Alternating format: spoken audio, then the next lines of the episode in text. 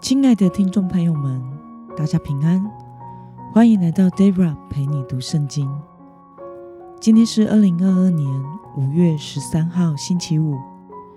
今天的你过得好吗？祝福您有个美好的一天。今天我所要分享的是我读经与灵修的心得。我所使用的灵修材料是每日活水。今天的主题是跟随拯救生命的耶稣。今天的经文在马太福音第四章二十三到二十五节。我所使用的圣经版本是和合本修订版。那么，我们就先来读圣经喽。耶稣走遍加利利，在各会堂里教导人，宣讲天国的福音。医治百姓各样的疾病，他的名声传遍了叙利亚。那里的人把一切病人，就是有各样疾病和疼痛的、被鬼附的、癫痫的、瘫痪的，都带了来，耶稣就治好了他们。当时有一大群人从加利利、低加坡里、耶路撒冷、犹太。约旦河的东边来跟从他。让我们来观察今天的经文内容。耶稣在加利利所行的事工，主要有哪三项呢？我们从经文中的二十三节可以看到，当时耶稣在加利利的事工内容，主要有教导人。宣讲天国的福音，以及医治病人。那么，当耶稣的名声传遍叙利亚之后，发生了什么事呢？我们从经文中的二十四节可以看到，那个时候，人们把一切的病人，还有被鬼附的人、癫痫的人、瘫痪的人，都带到耶稣那里，耶稣就治好了他们。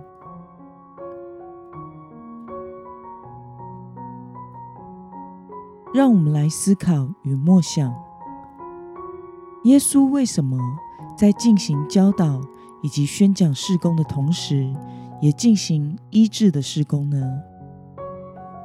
在当时，犹太的传统认为，疾病是堕落世界的结果，而弥赛亚的到来将会使一切都得着恢复，因此。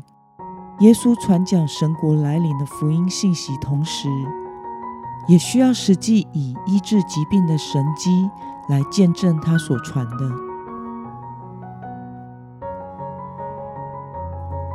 那么，看到许多人从各地前来跟随耶稣，你有什么样的感想呢？我想，在那个时代，医疗并不发达。有许多的人因为微小的疾病就会失去生命，一个现代医疗小手术就可以解决的问题，在古时候是完全没得医的。所以，当耶稣可以医治病人时，可以想见是多么的让人感觉到雀跃与盼望。因此，有许多人从各地前来跟随耶稣。Debra 在还没有全时间侍奉时，时常向同学、同事、朋友、身边的人传讲福音，分享主耶稣在我生命中所行的一切。有的时候，对方也会向我分享他生命中现在所面临的难处，希望我能够为他祷告。有的时候，当我为对方祷告完，主耶稣就解决了他生命中的难处。不管是疾病得医治，或是难题得解决，这样的祷告蒙应验的经验，都会很深刻的让对方感到惊讶以及震撼上帝的慈爱与大能。然而，耶稣的医治事工其实不仅仅只是代表了身体恢复了，也不仅仅是为了医治而医治，其实也象征着。当神的国降临时，人们不只是身体得着医治，而是我们的全人都会得到拯救。因此，当我们来到主耶稣面前寻求医治与帮助的时候，我们必须明白，主耶稣不只是一位全能的医生，他就是那一位弥赛亚，人类的救主。他来到世界是为了来拯救我们，使我们能够成为神的儿女，天国的子民。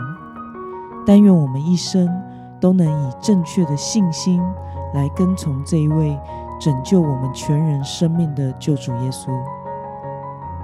那么，今天的经文。可以带给我们什么样的决心与应用呢？让我们试想看看，此时此刻，你有没有什么身体或者是心灵的疾病，希望主来医治你呢？